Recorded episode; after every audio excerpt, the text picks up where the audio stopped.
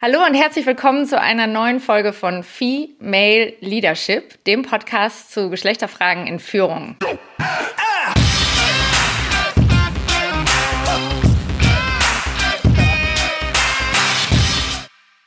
Ich bin Marina Löwe und heute habe ich Laura und Roman Geider bei mir zu Besuch und ich freue mich sehr, denn wir haben ein sehr spannendes und sehr wichtiges Thema. Es geht um die Vereinbarkeit von Familie und Beruf und mit wem könnte ich besser sprechen als mit euch beiden, denn ihr habt Zwillinge bekommen und seid beide karrieremäßig sehr gut unterwegs. Und das Statement, mit dem wir uns heute auseinandersetzen werden, ist um den Frauen in der Karriere mehr Chancen zu ermöglichen, braucht es gleichzeitig mehr Chancen für Männer, um in die Familienführung zu gehen, und zwar ohne Gesichtsverlust.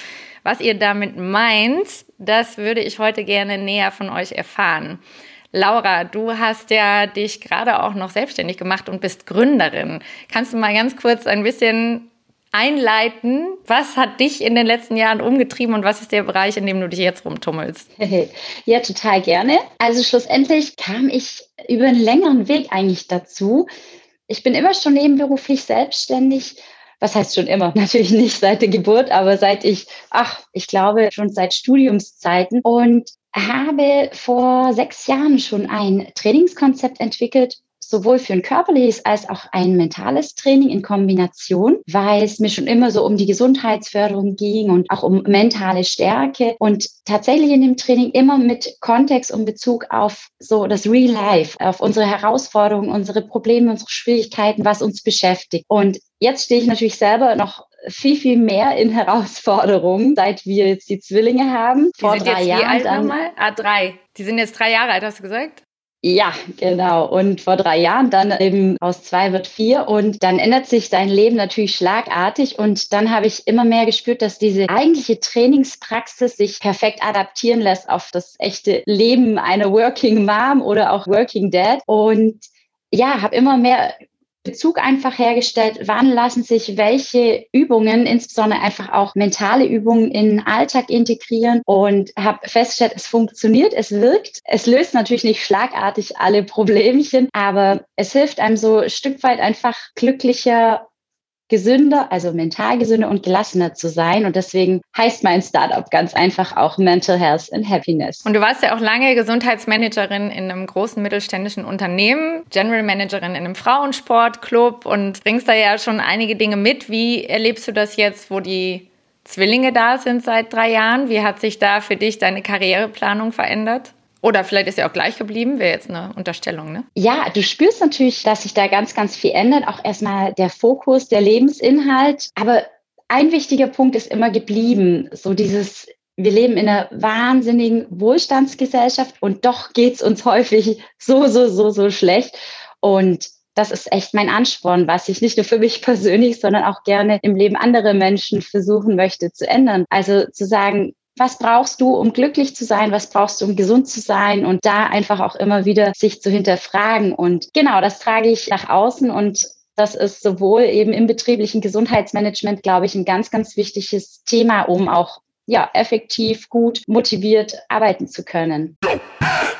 Werbung. Aufgepasst! Wenn du ein B2B-Unternehmen bist, möchtest du jetzt deine Sales Pipeline mit neuen B2B-Leads füllen und dafür empfehlen wir dir unseren Partner SalesViewer. SalesViewer lässt sich total einfach erklären. SalesViewer entschlüsselt nämlich Unternehmen, die deine Webseite besuchen und zeigt diese in Klarnamen an. Du und dein Team sehen also ganz genau, wer eure Webseite besucht und wofür sich diese potenziellen KundInnen interessieren. Und dann gibst du einfach Vollgas, denn du kannst diese Unternehmen dann ja zielgenau ansprechen und einfach zu neuen KundInnen machen. Im Marketing und Vertrieb ist das also eine Wahnsinnsunterstützung für die B2B-Lead-Generierung. Deshalb nutzen schon viele Marktführer wie Stepstone, Avato Systems, Spot5, Talon One oder die Vodafone-Tochter Grand Centric SalesViewer und generieren damit täglich neue B2B-Leads. Und wenn das für dich interessant ist, dann teste SalesViewer doch einfach mal kostenlos. Alles, was du dafür wissen möchtest, findest du unter folgender Weiterleitung digitalkompakt.de slash salesviewer. Und wie immer verlinke ich dir das auch auf unserer Sponsorenseite unter digitalkompakt.de slash Sponsoren. Das war's mit dem Werbespot. Ihr hattet ja auch sehr besondere Rahmenbedingungen, als ihr nach Düsseldorf gezogen seid. Und Roman, ich bin ja über dich auf LinkedIn gestolpert mit einem Bild, wo du mit den Zwillingen an der Hand Richtung Arbeit läufst. Vielleicht kannst du mal ganz kurz uns noch abholen, was machst du und wohin hast du die Zwillinge da mitgenommen? Hi Marina. Ja, witzige Geschichte. Heißt Mitsubishi Electric und ich bin in der German Branch angestellt, aber Europa-Bereichsleiter für einen Geschäftsbereich CNC für Werkzeugmaschinen. Wie du ja schon gesagt hast, wir sind vor knapp vier Jahren jetzt in Düsseldorf hier angekommen. Da waren die Kinder noch nicht auf der Welt, die waren gerade unterwegs, also quasi mitten im Umzug. Ich habe noch mein MBA in St. Gallen und an der RWTH gemacht. Laura hat immer auch noch nebenher äh, Wirtschaftspsychologie studiert. Also war eine sehr bewegte Zeit am Anfang. Da musste man sowieso schon lernen, wie man das Ganze unter einen Hut bringt. Also ich würde eher sagen, dass es jetzt auch mit Lauras Selbstständigkeit, die arbeitet noch als Dozentin, dann auch noch als Senior-Projektmanagerin und ich jetzt in meiner Bereichsleiterfunktion mit 150 Mitarbeitern. Das ist jetzt eigentlich fast schon die einfachere Zeit, weil jetzt haben wir einen Kindergartenplatz. Das hat sich alles schon eingespielt, aber da, wo wir hier ankamen, das war richtig eine wilde Zeit, wo man sich halt echt einnorden müssen und zusammenraufen und zu sagen, das packen wir jetzt zusammen. Das Bild ist da entstanden, weil Laura war ja im ersten Jahr direkt nach der Geburt mit Zwillingen, war sie natürlich mehr zu Hause als ich, auch allein schon wegen dem Stillen. Ich habe auch Elternzeit genommen damals und gleich vier Wochen Urlaub, dann noch die Elternzeit später und habe immer zwischendrin versucht, sie auch zu unterstützen, weil ich zum Beispiel jeden Freitag habe ich freigenommen, bin zum Ultraschall gefahren, wo sie noch schwanger war, weil es eine Risikoschwangerschaft war. Also ganz viele Dinge haben wir da am Anfang zusammen durchgestanden und sie war dann wirklich im ersten Jahr noch kein einziges Mal bei mir mal auf der Arbeit. Also ich finde es immer toll, wenn der Ehepartner oder auch vielleicht die Kinder, die können sich wahrscheinlich nicht daran erinnern, aber auch wissen, was man tut. Also wenn ich dann erzähle von Kollegen oder vom Büro, damals als man noch in Büros ging, dann ist es viel schöner, wenn man weiß, wo das ist und wer das ist. Und deswegen war es halt immer ein Wunsch von mir, die mal mitzunehmen. Und das war halt dann der Tag. Und die zwei konnten da gerade so laufen oder mehr oder weniger schon rennen. Also da nimmt man die besser an der Hand, weil sonst rennt der eine in die Richtung und der andere in die andere Richtung. Und dann bin ich da gerade so mit den beiden dann bei mir ins Büro gegangen und habe die auch allen meinen Mitarbeitern vorgestellt. Bin, sind da alle Bereiche durchgelaufen, haben die auf dem Arm gehabt. Und Laura hatte am Anfang dieses Foto geschossen. Und deswegen, das war eigentlich auch der Startschuss, wo ich mir gedacht habe, das darf man ruhig mal zeigen, dass das alles möglich ist und dass es auch wichtig ist, dass man sich vielleicht als Führungskraft auch im Unternehmen als Vater präsentiert. Ich halte es wichtig, dass man das auch trennt, also die Arbeit selbst,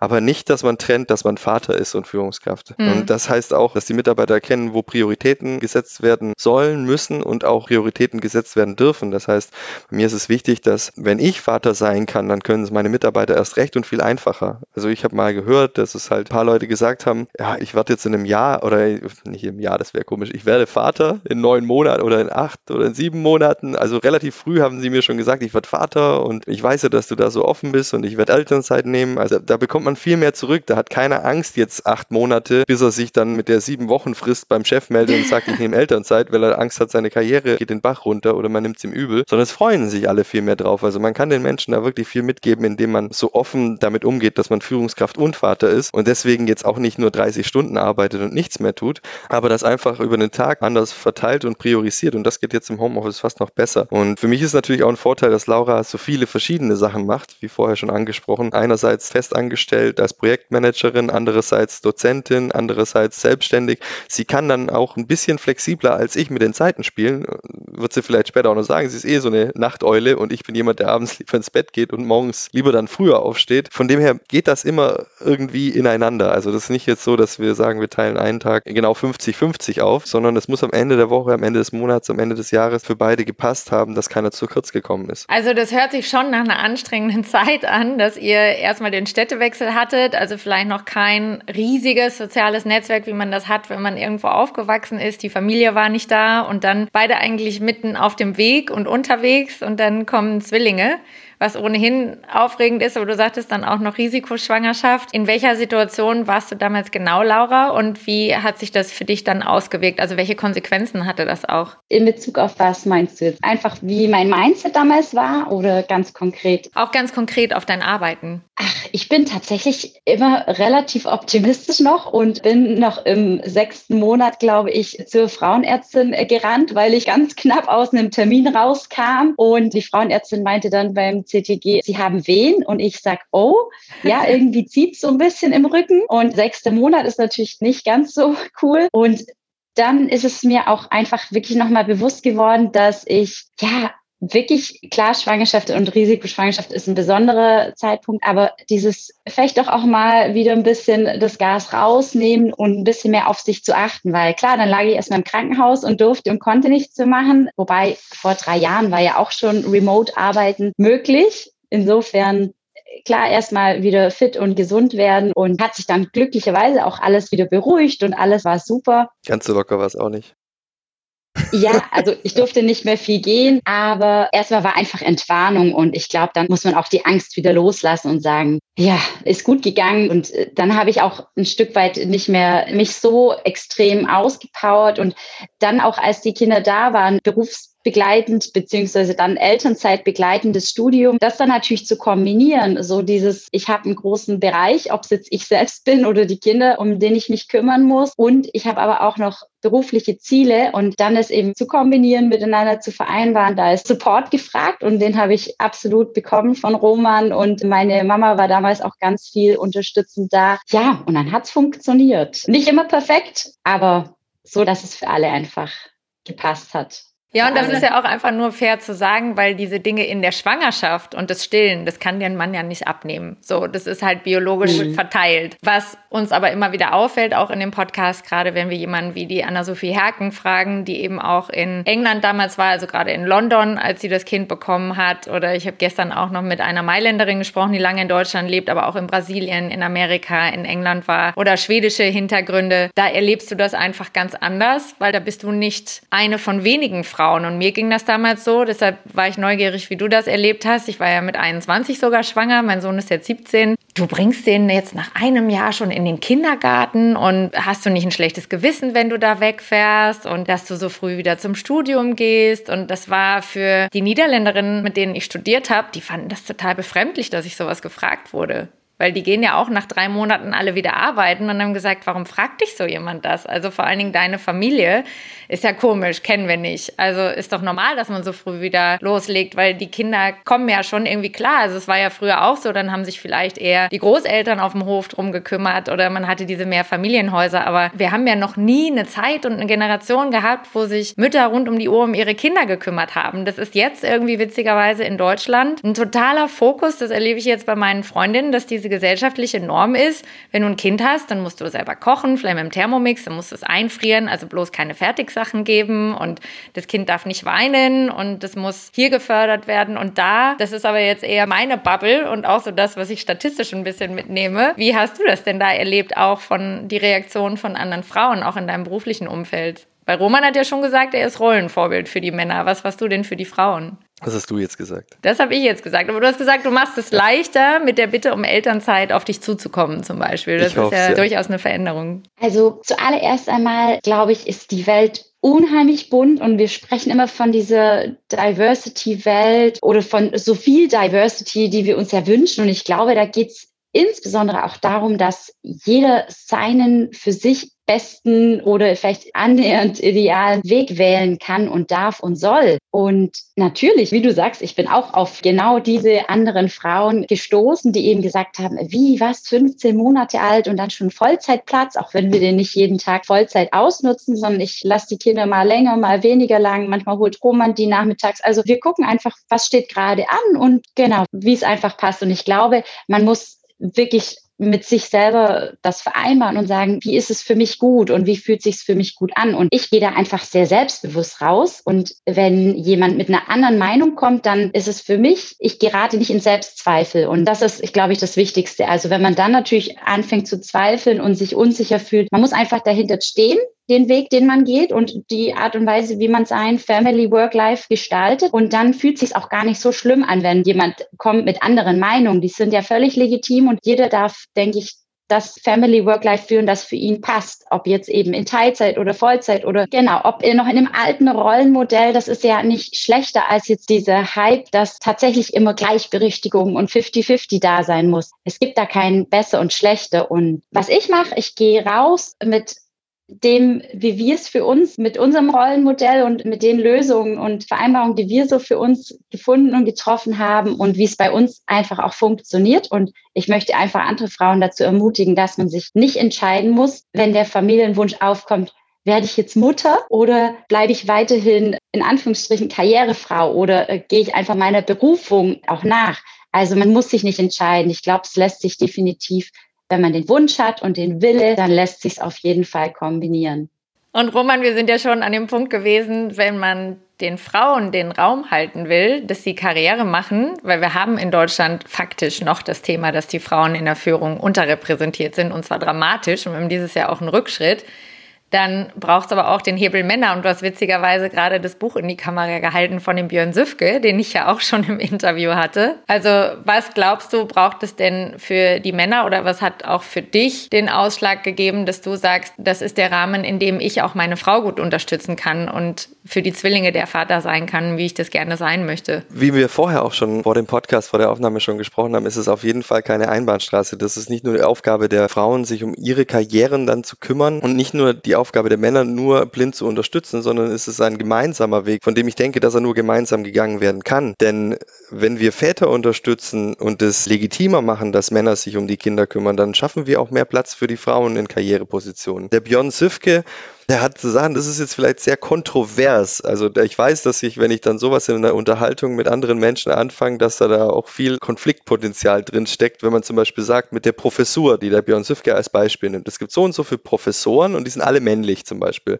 Gleichzeitig gibt es aber so und so viel bei Trennungen Sorgerechtsstreits, wo zu 80 Prozent die Frauen Recht kriegen. Würden jetzt mehr Männer auch Recht kriegen, hätten diese Frauen wieder mehr Zeit für ihre Karriere. Also wenn, dann müssen wir Gleichberechtigung in alle Richtungen denken und auch in Berufen den Einstieg in MINT-Berufe einfacher zu machen für Frauen, weil zum Beispiel wir können uns alle nicht darüber beschweren, wenn wir keine Frauen in Top-Tech-Unternehmen haben, wenn wir aber nur 5% oder 10%, das ist jetzt keine validierte Zahl, an Studentinnen in diesen Berufen haben. Das heißt, Unternehmen sollten schon die Möglichkeit haben, damit wir auch wettbewerbsfähig sind, die besten Leute zu rekrutieren. Und dafür gehört es auch, dass junge Frauen in diese Berufe einsteigen, relativ früh und auch Ingenieurinnen werden und Mathematikerinnen und Physiker werden, sodass wir als Unternehmen mehr aus dem vollen schöpfen können, dass wir sagen können, wir nehmen die Besten, damit wir die besten wettbewerbsfähigen Firmen in Deutschland haben. Das heißt auch zum Beispiel, und ich kann wirklich aus der Erfahrung sprechen und das ist validiert, ich kriege hunderte von Bewerbungen zum Beispiel für meine Abteilungsleiterposition im Bereich Supply Chain oder im Bereich Applikationsengineering. Zum Teil kriege ich wirklich keine einzige Bewerbung von einer Frau und ich glaube, wir sind, ich mache ja jetzt schon lange Werbung für unser Unternehmen und wie diverse wir sind und ich als Chef, dass ich da auch mich um die Karrieren von Frauen kümmere, können auch die paar Frauen, die wir bei uns oder bei mir in der Abteilung Abteilung haben, hoffentlich auch so bestätigen.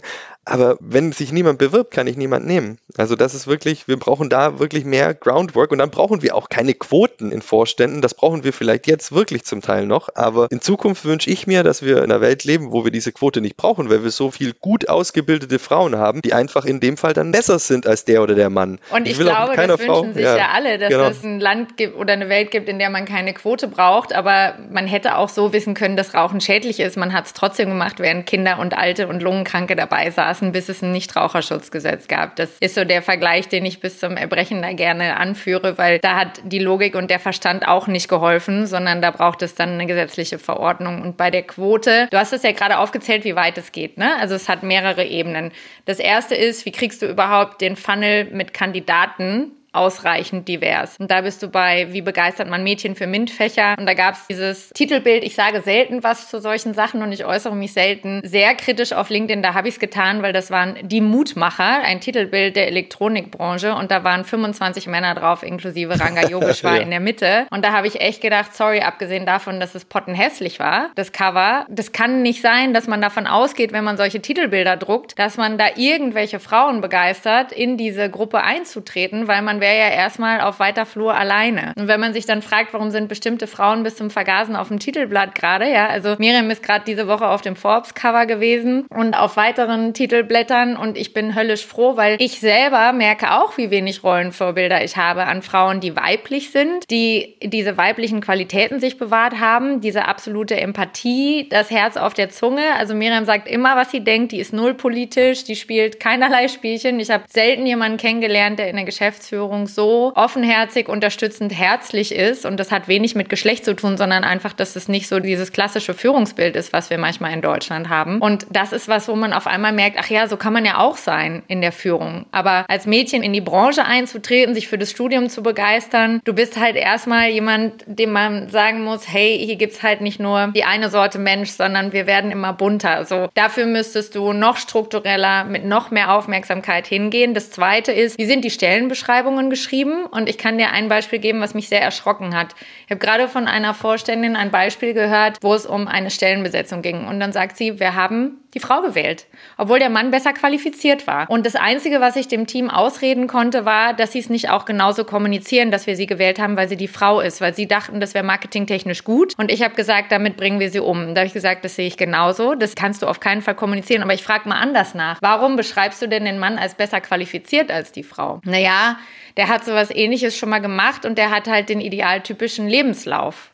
Sie hat das nicht ganz so optimal. Und das ist für mich der Punkt, ja? Also, dann zu sagen, der Mann war besser qualifiziert. Sorry, der Mann hat den Standardweg gegangen, den wir im System bisher immer besetzt haben. Dass die Frauen aber mit anderen Lebensläufen kommen, mit anderen Werdegängen, weil sie, und da kann ich dir so viele aufzählen, sich um kranke Eltern, um den Alkoholikervater, um Kinder, die sie früh bekommen haben oder sonst was gekümmert haben oder halt nicht aus reichem Hause kommen. Das ist ja auch bei Männern teilweise so.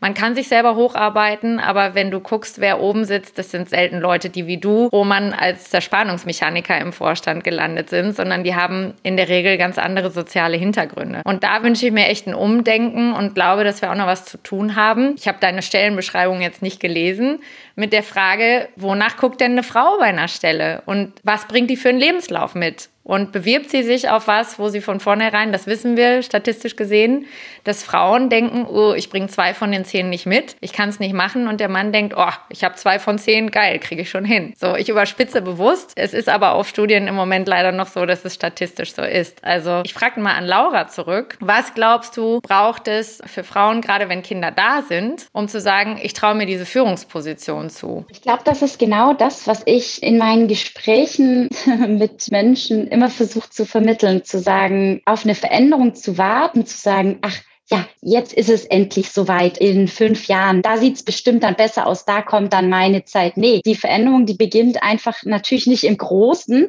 aber im ganz, ganz Kleinen beginnt die Veränderung einfach bei dir selbst. Also du bist die Veränderung, die du dir wünschst. Und wenn du sagst, hey, und ich mache das jetzt und ich will dahin und ich schaffe das und ich bin vielleicht im Moment noch allein, aber dann gehe ich einfach jetzt auch vor und andere folgen mir vielleicht. Also ich versuche zu ermutigen und zu sagen, probier's aus mach das für dich. Und genau, weil wenn wir auf Diversity warten, so ungefähr, und sagen, ja, da kommt bestimmt noch was und es wird mit irgendwelchen Quoten beschlossen. Also ich glaube, manchmal sind natürlich so gesetzliche Regelungen, wie jetzt mit dem Nichtrauchegesetz, wie du es vorher erwähnt hast, wichtig, um auch Verhaltensveränderungen hervorzurufen, aber du kannst auch immer, immer natürlich bei dir selbst beginnen. Und das ist definitiv ein Punkt, der, glaube ich, reich ist. Definitiv Hand in Hand, bin ich total bei dir, ne? Sich an die eigene ja. Nase zu packen und zu sagen, gut, ich gehe da jetzt rein, auch wenn ich am Anfang die Erste bin oder auch wenn ich mich frage, ob ich da wirklich schon alles mitbringe und bin dann zuversichtlich. Einfach mal machen, sagt Miriam ja auch immer. Einfach mal Ja sagen und dann wächst du da auch schon rein, gerade wenn du Unterstützung hast. Und ich glaube, dass der zweite Hebel eben auch noch da ist und wichtig ist, nämlich was kann sich strukturell und systemisch ändern. Also so ein bisschen die Frage dann an dich, Roman, wie machst du das denn in deinem Bereich, dass du sagst, ich gucke schon oder was sind die Hebel, die du hast als Führungskraft? Du hast ja durchaus einen großen Bereich, um zu sagen, ich schaffe hier Rahmenbedingungen für Frauen und Männer, dass beide eben diese Wahlmöglichkeiten haben. Wie weit möchte ich in Richtung Karriere und Führung gehen? Bin ich überhaupt eine Führungspersönlichkeit? Und wo möchte ich auch mehr mich in Richtung Familie vielleicht ausleben? Ich glaube, das ist gerade in meinem Bereich, also Werkzeugmaschinenbranche ist sehr, sehr maskuline Branche. Also da kann man wirklich sagen, ich muss auch versuchen, eher Frauen zu fördern in dem Bereich, mehr Selbstvertrauen zu haben. Also das ist so eine männliche Branche, sag wir es mal. Da braucht es wirklich dann vielleicht auch Quoten, um da Frauen reinzukriegen, weil das so wirklich tief durchdrungen ist, würde ich sagen. Was ich gemacht habe, ist, ich habe die letzten vier Jahre eine ziemlich große digitale und kulturelle Transformation mit meinem Geschäftsbereich durchlaufen und hatte natürlich viele, viele Teilprojekte in dem Bereich. Und da gerade wirklich Leute und vor allem die Frauen bei uns in der Abteilung zu ermutigen, Projektleiterpositionen zu übernehmen, ohne gleich in diese Führung reingeschoben zu werden. Weil ein Fehler ist, glaube ich, auch zu sagen, okay, ich möchte jetzt eine Frau unterstützen, ab morgen bist du Teamleiter, ab morgen bist du Abteilungsleiter,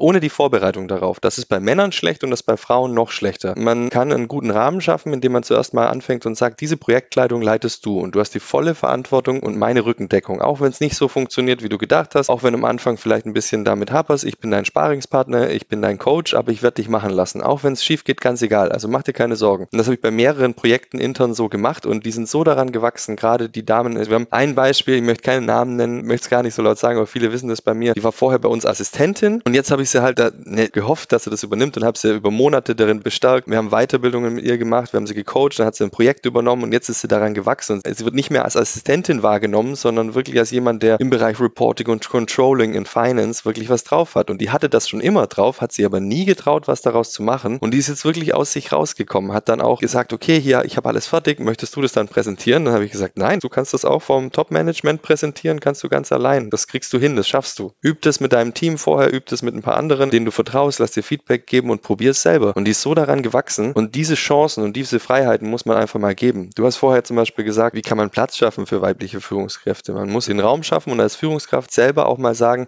ich lasse Lebensläufe zu, die nicht so linear sind. Meiner war nicht linear, deswegen fällt es mir vielleicht einfacher. Aber man kann nicht erwarten, als Führungskraft jetzt in einer neuen Welt mit Corona, mit anderen, in der VUCA-Welt quasi neue Lösungen und Resultate erwarten, wenn man immer die gleichen Mittel einsetzt. Das heißt auch die gleichen Menschen, die gleichen Projekte. Der gleiche Typ A weiß 40 Jahre, hat das schon 20 Mal gemacht, soll jetzt ein neues, wunderbar tolles Ergebnis in dieser völlig komplexen Welt abliefern. Warum dann nicht einfach mal ausprobieren und andere Leute ranlassen, die nicht so einen linearen Lebenslauf haben, die vielleicht privat auch genau solche Geschichten, die du gerade vorher aufgezählt hast, sind vielleicht zum Vorteil, weil du viel flexibler sein musst, weil du viel agiler sein musst in der Ausführung deiner Projekte. Projekte. Und das kann so einen Mehrwert bedeuten. Und wenn es dann mal nicht so klappt, dann klappt es beim nächsten Mal. Aber man muss sich das als Führungskraft trauen, die Leute zu enablen und das wirklich zu machen und nicht immer dann, wenn es hart auf hart kommt und eng wird, immer auf die gleichen zurückzufallen. Das gab es dieses Jahr bei DAX-Vorständen, wo man gesagt hat, jetzt ist Krise. Das muss man dann vielleicht als Führungskraft aushalten. Diese vielleicht hier und da auch mal, auch bei männlichen Projektleitern, Zitterpartie bis zum Ergebnis. Aber man wird überrascht, wie tolle neue Lösungen zustande kommen, wenn man nicht ähm, Schema F fährt. Also du hast zwei ganz wichtige Punkte angesprochen. Das eine, ich bin heute Morgen noch drüber gestolpert, vom World Economic Forum gibt es ja die neue Studie, die sagt, 50 Prozent aller Mitarbeitenden werden innerhalb der nächsten fünf Jahre ein komplettes Reskilling brauchen. Also die Entwicklung ganz neuer Fähigkeiten. Und die Top 10, die da drunter stehen, das sind natürlich ganz klassisch dieses analytische Denken, aber auch aktives Lernen. Welche Lernstrategien habe ich? Komplexe Problemlösungskompetenz, das kritische Denken, die Analyse und Kreativität, Originalität und Initiative. Und genau das was du sagst, ist, glaube ich, das, was wir am meisten unterschätzen. Diejenigen, die die widrigsten Lebensläufe hätten, und ich nehme mal wieder das Beispiel Alkoholikervater. Also was du da für eine Kreativität entwickelst und das ist traurig, aber das ist genau das, was du brauchst, um zu überleben in so einer Situation. Und das erfordert so eine Kompetenz im Managen zwischen Institutionen und dieses Durchhaltevermögen und die Resilienz. Und das sind so viele andere Beispiele, die du nie im Lebenslauf sehen wirst. Also diese Kompetenzen zeigen sich in keinem Lebenslauf. Und das Zweite, was mir dazu einfällt, ist, du hast ja gesagt, auch die Rolle der Männer. Also wie gut ist es eigentlich möglich, sich zum Beispiel aus dieser Führungskraft Berufskarriere zu verabschieden? Weil da hast du ja vorhin im Vorgespräch auch schon so zwei Beispiele genannt. Was haben wir denn gesellschaftlich und normenbedingt im Kopf eigentlich als, das gehört sich so für die Männer und das gehört sich für die Frauen? Weil ich bin bei euch, man sollte diese Diversitätsdiskussion immer führen, aber so zu tun, als gäbe es keine Unterschiede zwischen den beiden, ist so, als ob wir über Löwen und Giraffen sprechen und sagen, lass uns aber bitte so tun, als ob sie gleich wären, weil das ist halt nicht so. Also was braucht es da auf der Seite der Männer dann auch? Du hast gesagt, die Frauen brauchen mehr Förderung und mehr Selbstbewusstsein. Selbstbewusstsein. Dazu gibt es auch ein tolles Buch von der Marisa Porges, da sage ich gleich gerne nochmal was zu. Aber was brauchen die Männer? Ich meine, ich möchte ja jetzt nicht spoilern, aber eine Spezialistin hast du ja auch im Podcast. Von dem her kann ich da gar nicht so viel vorwegnehmen. Ich glaube, dass es immer noch viel stigmatisiert ist, das Vatersein einfach. Dass viele Männer es vielleicht nicht aussprechen, aber trotzdem insgeheim denken, ja, das macht jetzt halt der so oder ich kann jetzt nicht nach Hause gehen und mich um meine Familie kümmern, weil das macht man nicht so. Und ich habe da viele Manager erlebt, glaube ich, die dann auch zu Leuten gesagt haben, solche Antworten, ja, machen Sie das, bei uns hätte es das nicht gegeben. Also man kann auch durch die Blume sagen, dass man herablassend darüber spricht. Also bei mir hätte es das früher nicht gegeben, ist zum Beispiel, aber machen Sie mal nur, das ist auch ein Spruch, den kann man sich sparen und da weiß man gleich, woran man ist. Also ich glaube, jetzt ist es ja für mich einfach. Ich bin ja in der Führungsposition und verantworte mit einer kompletten P&L den Geschäftsbereich. Das heißt, solange die Zahlen stimmen, ist das auch okay. Aber ich kann ja wiederum jetzt viel mehr auf meine Väter in unseren Abteilungen einwirken und kann denen da mehr Spielraum geben. In anderen Firmen, in denen ich war, hätte ich wahrscheinlich auch Elternzeit genommen, aber es wäre deutlich schwieriger gewesen, das durchzusetzen. Mhm. Und da muss ich wirklich noch sehr viel tun, damit ein Mann quasi nicht per se dann komplett aus dem Karriereweg ausscheidet, wenn er das machen möchte. Gleichzeitig müssen wir vielleicht Kinder und Jugendliche, gerade Männer, ermutigen, dass Karriere nicht per se viel Geld und Führungsposition heißt, sondern dass Karriere auch sein kann, viel Zeit oder das zu machen, was mich glücklich macht. Und das ist eben auch, ich habe ja mit dem Marius Kosave und mit dem Jörg Kundrat im Podcast in Family Working Dad Podcast und Familienmensch darüber gesprochen, dass wir auch Karrieren für Männer neu definieren müssen, dass diese Wege gar nicht mehr wirklich in diese Alleinversorgerrolle führen. Und oft wird man halt in die Rolle reingezwungen, wenn man schon als Kind in diese Richtung erzogen wird. Und Laura und ich haben uns vorgenommen, das bei unseren Kindern anders zu machen, aber trotzdem kommen die jetzt in eine Kita mit vielleicht 20 anderen Kindern, wo vielleicht auch 10, 15 Jungs dabei sind, die anders erzogen sind. Also mhm. die geben dann ja auch wiederum was mit. Die lachen vielleicht dann. Äh, Laura hat gesagt, hier, der schiebt immer hier sein kleines rosarotes Hello Kitty Cabrio rum. Das haben wir ihm nicht mal gekauft. Das wollte er halt unbedingt mal mitnehmen von Bekannten. Und das ist überhaupt gar kein Problem. Aber wenn er natürlich dann von anderen Kindern mit fünf oder sechs mit sowas ausgelacht wird, dann ist es halt wieder die Gesellschaft, die uns formt. Oder zum Beispiel bin ich letztens von jemand gefragt worden, ja, kann ich dem das rosa Fahrrad geben oder kann der die rosa Tasse haben? Ist halt rosa. Also überhaupt diese Frage, ja, es ist halt rosa, aber ist ja für einen Junge. Überhaupt, dass ich das gefragt werde, verstört mich mittlerweile mittlerweile schon, weil ich mir denke, warum denkt ihr so? Das, das muss völlig normal sein, weil sonst erziehen wir die Kinder immer in diese Richtung. Und da können wir als Eltern dann nur bedingt was tun, da muss der komplette Konsens in der Gesellschaft verändert werden, mm, was Männer ja und wie Männer sein müssen. Total bekloppt, wenn du überlegst, dass Pink früher die Powerfarbe der Männer war, ja, und wie Louis XIV angezogen war mit Strumpfhose und Pumphose und Blau war gediegene, zurückhaltende Farbe für Frauen. Und heute ist es halt einmal komplett umgedreht. Also Laura, was begegnet dir denn denn so, wo du sagst, da, ja, ich weiß nicht, ob es dich schmunzeln lässt oder dich auch mal ärgert oder wo du denkst, aha, okay, da haben wir noch ein bisschen was vor uns? Du fragst nach einem ganz konkreten Beispiel. Gerade im Vorgespräch hattet ihr zum Beispiel diese Situation mit dem Mann, der sagte, auch um die Kinder ja. kümmern muss ich mich nicht. Genau, in der Kita, richtig. Genau. Ja, Kinderkochkurs mit Vätern. Da war erstmal nur Roman mit unseren beiden und die anderen Väter, die da waren, waren mit Mädchen da, mit ihren Töchtern. Gut, lassen wir mal so im Raum stehen, weil wir Mütter durften dann zum Essen kommen. Daher weiß ich das und habe ich das hautnah miterlebt. Und vor allem auch, wie die Väter eben, was die für Aussagen so bringen. Und da war eine Aussage, die Roman mich echt erschrocken hat, als dann eine Mutter mit einem Baby dann in der Trage kam. Also die hatten dann auch zwei Kinder. Und ich sag, Mensch, jetzt mit zwei Kindern ist schon doch noch mal ein Unterschied, oder? Und er sagt, nö, wieso? Und dann sage ich, ja, bist du etwa nur Zuschauer? Und dann sagt er, äh, ja, pf, ich kann ja sowieso nicht viel machen. Das war auf jeden Fall, wenn man so Menschen begegnet ist, muss man schon kurz schlucken. Ich versuche ja echt offen auch andere Meinungen und Ansichten zu akzeptieren.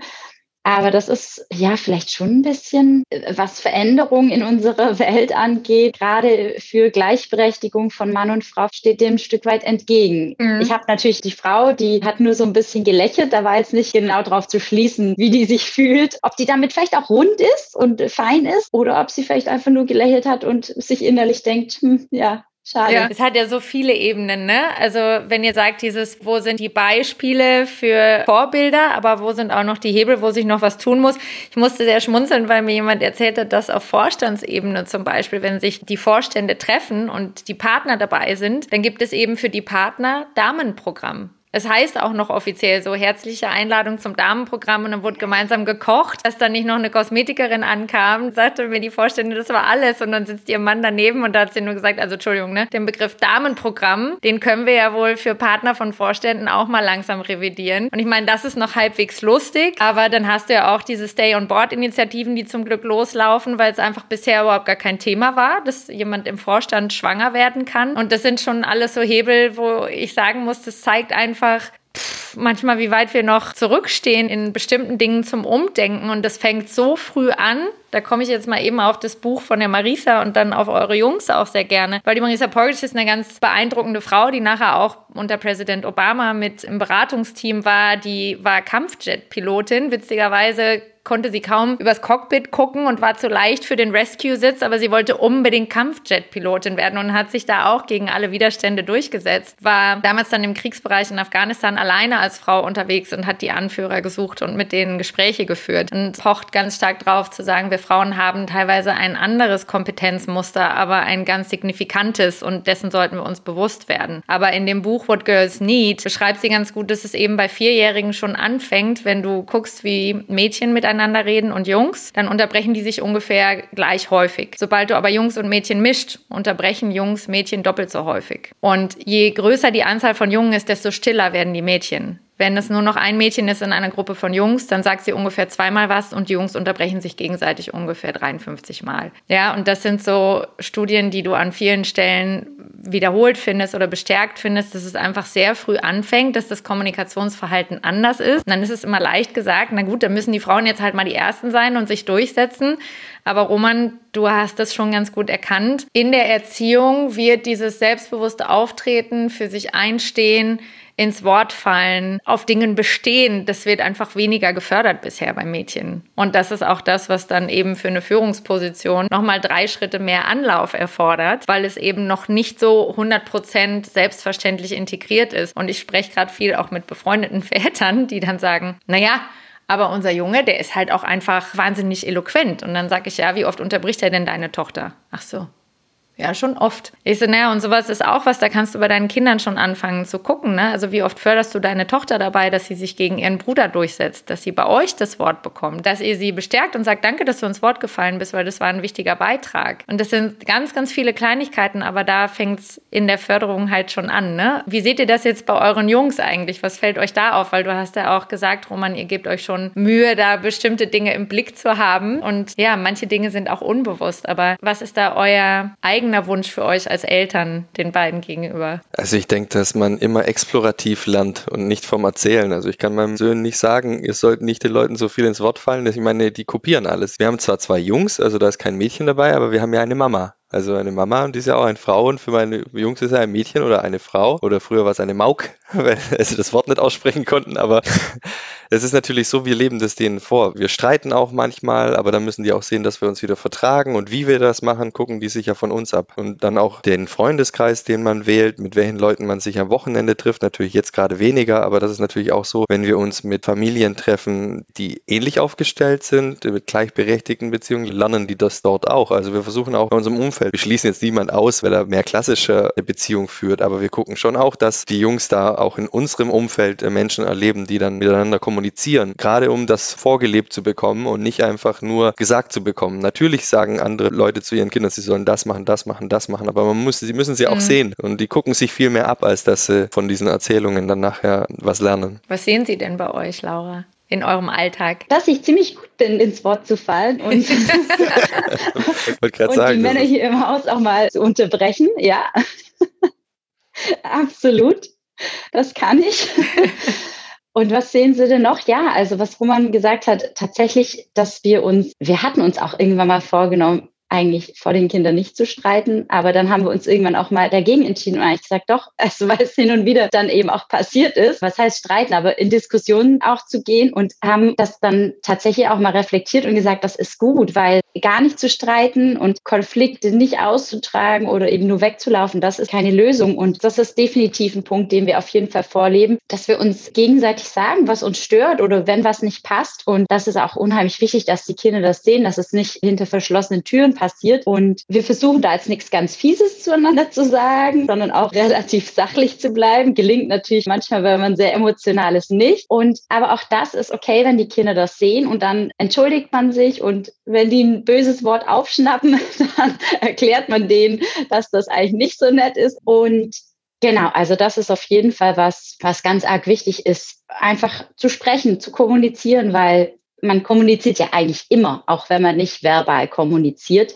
Aber ja, eine gesunde Art von Kommunikation ihnen auch mit auf den Weg zu geben. Vor allem im Homeoffice jetzt. Also da bringt man ja noch viel mehr mit nach Hause. Zum Beispiel, wenn man jetzt einen harten Arbeitstag hatte früher, dann hat man sich vielleicht ins Auto oder aufs Fahrrad gesetzt und bis man daheim war, war das alles verflogen und man konnte wieder so eintauchen. Man ist durch das Gate Arbeit, Beruf raus und wieder in das Family Gate rein und dann war alles wieder schön. Aber heute ist ja alles vermixt und das macht es natürlich noch viel schwieriger, wenn man dann auch mal sachliche Diskussionen auch mit Mitarbeitern oder mit Chefs hat. Das kriegen die ja dann in dem Lockdown, da am Anfang haben die das auch mitgekriegt. Aber die müssen immer diese Versöhnung, der Kreis muss sich am Ende schließen. Nicht im Streit auseinandergehen, sondern Kinder müssen wissen, man kann sich streiten, die streiten sich auch, die beißen sich auch gern mal irgendwo rein. Das machen wir nicht vor, machen die trotzdem. Aber dass die sehen, okay, dann muss man sich entschuldigen und dann hat man sich wieder lieb und dann passt das. Also dieser Kreis, der muss sich immer schließen und dann ist Konflikt in der Familie sogar positiv, weil die lernen, Konflikte auszutragen und dass man sich danach wieder verträgt. Das ist wichtig, weil die Welt und gerade jetzt die heutige Welt, in der Komplexität entstehen immer wieder Konflikte und zwar überall. Alles ist zwischenmenschlich. Soll nur in den Laden gehen und einer sagt, er will seine Maske nicht tragen oder sonst irgendwelche Dinge, einer beschwert sich. Man kommt jetzt noch mehr in Konflikte wie vor Corona und da muss man lernen, damit umzugehen und sachlich mit den Menschen zu diskutieren und eben auch einen Konsens oder we agree to disagree, eben keinen Konsens zu finden. Und genau, vielen Dank, wir sind uns gerade halt nicht einig. Aber apropos Homeoffice, wie macht ihr das denn gerade? Weil für diesen Podcast habt ihr ja schon gesagt, ihr habt jetzt extra einen Babysitter eingeladen. Also vielen Dank für den Einsatz heute. Habt geguckt, dass genug Zeit vorher ist, damit ihr auch ein bisschen runterfahren könnt. Und jetzt sitzt ihr in verschiedenen Räumen. Wie macht ihr das im Moment äh, gerade in dieser, ja, der Lockdown war im März, aber wir sind ja jetzt nearly Lockdown gerade wieder, ne? Roman zeigt im Video auf unseren Esstisch, genau. Nee, auf dich. Du bist bei mir mich? unten. Im Video bist du bei mir unten. ich dachte, du zeigst auf unseren Esstisch, auf unseren Arbeitsplatz. Ja, wie machen wir es? Jetzt im Moment, wo die Kinder ja glücklicherweise in die Kita gehen können, ist es natürlich auf jeden Fall ein ganzes Stück weit einfacher und leichter als äh, zu Zeiten des Lockdowns. Also da war es Katastrophe, brauche ich keinem erzählen. Ich glaube, jeder, der in der Phase dasselbe erlebt hat, eben Kinder und Homeoffice, das ist, wobei also für Jobbeispiele gerne, bin ich sehr offen, gerne positive Geschichten, wobei man zu der Zeit auch viel Positives gelesen hat und Lösungsvorschläge und wie es denn funktionieren und klappen kann. Wir haben auch unseren Weg gefunden, auch ein Stück weit mit meiner Health and Happiness Practice und Strategie, die ich ja auch in meinen Beratungen und Workshops kommuniziere und vermittle, dass wir einfach ja auch wieder Thema Kommunikation uns ausgetauscht haben, wann sind welche Arbeitszeiten für wen am besten, mhm. was sind eigentlich tatsächlich die Bedürfnisse der Kinder, wann brauchen die mehr Aufmerksamkeit, was sind so Tageszeiten, wo sie sich selber beschäftigen können oder wo ein Mittagsschlaf ist, beide parallel arbeiten können. Ja, einfach wirklich ein bisschen Struktur reinbringen, aber nicht zu sehr an diese Struktur festzuhalten im Homeoffice, weil es kann immer zu unvorhergesehenen, ungeplanten Veränderungen kommen egal ob mit oder ohne Kinder. Ich denke, einen Plan zu haben ist immer gut, aber auch fein damit zu sein, wenn man mal von dem Plan abweicht und sich ein bisschen Puffer auch einzubauen. Ja, und jetzt im Moment ich super ergonomisch, ganz häufig entweder im Bett sitzend. Genau, hört sich gemütlich an, ist es zwischendurch auch. Und dann, wenn es mir aber einfach vom Rücken her nicht mehr so gut geht, dann stehe ich auch einfach mal auf und bewege mich ein bisschen. Und das ist, glaube ich, auch wichtig, diese gesunde Selbstführung und Selbstfürsorge. Mhm. Laura hat mir ja da tausend Tools beigebracht, jetzt durch das, dass sie sich da in dem Bereich ja auch selbstständig gemacht hat und ihr Startup damit aufbaut. Da musste ich natürlich als Versuchskaninchen dann auch immer herhalten. Also hat mir dann auch was gebracht. Hast du einen Personal Coach direkt im Wohnzimmer sitzen? Das ist doch perfekt. Genau, aber es ist ja immer so, dass der Prophet im eigenen Land nicht zählt. Deswegen war ich da auch immer sehr challenging. Ich hoffe dann, aber hab's dann am Schluss immer auch eingesehen, hat die Laura doch recht, hat doch funktioniert. ja, genau. Man muss nur lange genug einfordern und standhaft wiederholen, bis es irgendwann durchdringt.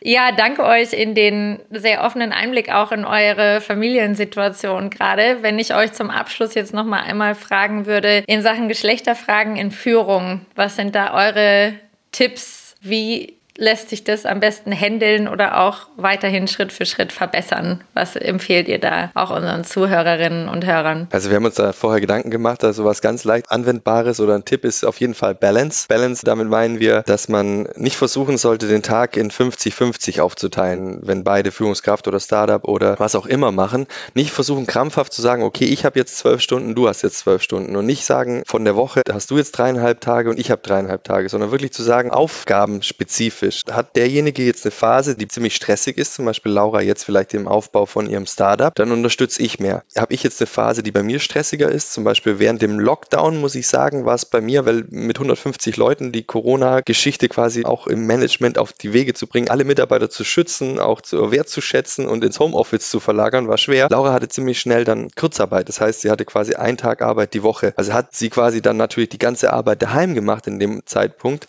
Aber das war nicht dem geschuldet, dass sie eine Frau ist, sondern dass sie Kurzarbeit hatte. Aber jetzt switcht man das wieder um. Also das heißt, man sollte versuchen, diese Balance zu halten, dass jeder dann, wenn er es braucht, Zeit hat und nicht, dass man das strikt für einen Tag trennt.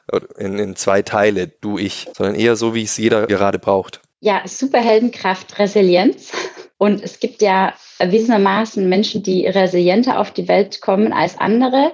Aber das heißt noch lange nicht, dass man nicht resilienter werden kann. Also das ist ja eigentlich unser mentales oder psychisches Immunsystem. Also, und das kann ich wie das körperliche Immunsystem stärken und ausbauen oder eben auch nicht. So, und genau, diese psychische Widerstands Kraft, die lässt uns einfach optimistischer sein, lösungsorientierter, netzwerkorientierter, reinzugehen in die Zukunftsplanung. Das ist auf jeden Fall ein Tipp, den ich nur geben kann, sich mit dem Thema Resilienz doch zu beschäftigen. Also die eigene Balance finden innerhalb der Beziehung wie ihr wann die gegenseitige Unterstützung verteilt. Und das zweite ist die persönliche Resilienz ausbauen. Und ich glaube, es waren sehr, sehr viele Fundstücke auch im Laufe des Gesprächs versteckt. Roman, du hast ja auch gesagt, auch mit Führungskräften sprechen und sie fragen, ist Führung überhaupt dein Ding oder bist du vielleicht eher auf der Fachkarriereleiter besser aufgehoben und hast Führung nur gemacht, weil man das halt so macht? Also auch Dinge in Frage stellen und sagen, immer wo dieses Mann vorkommt, ne, ist mir so hängen geblieben. Also man muss, man sollte sollte doch, als Frau müsste man doch sich mehr um die Kinder kümmern und sie nicht so früh im Kindergarten abschieben. Als Mann muss man doch Karriere über stetiges Gehaltsansteigern und neue Titelpositionen abhängen. Also wenn wir das angekratzt kriegen und da was gedreht kriegen, dann glaube ich, haben wir da in Zukunft einfach auch eine etwas sinnvollere Repräsentation von Kunden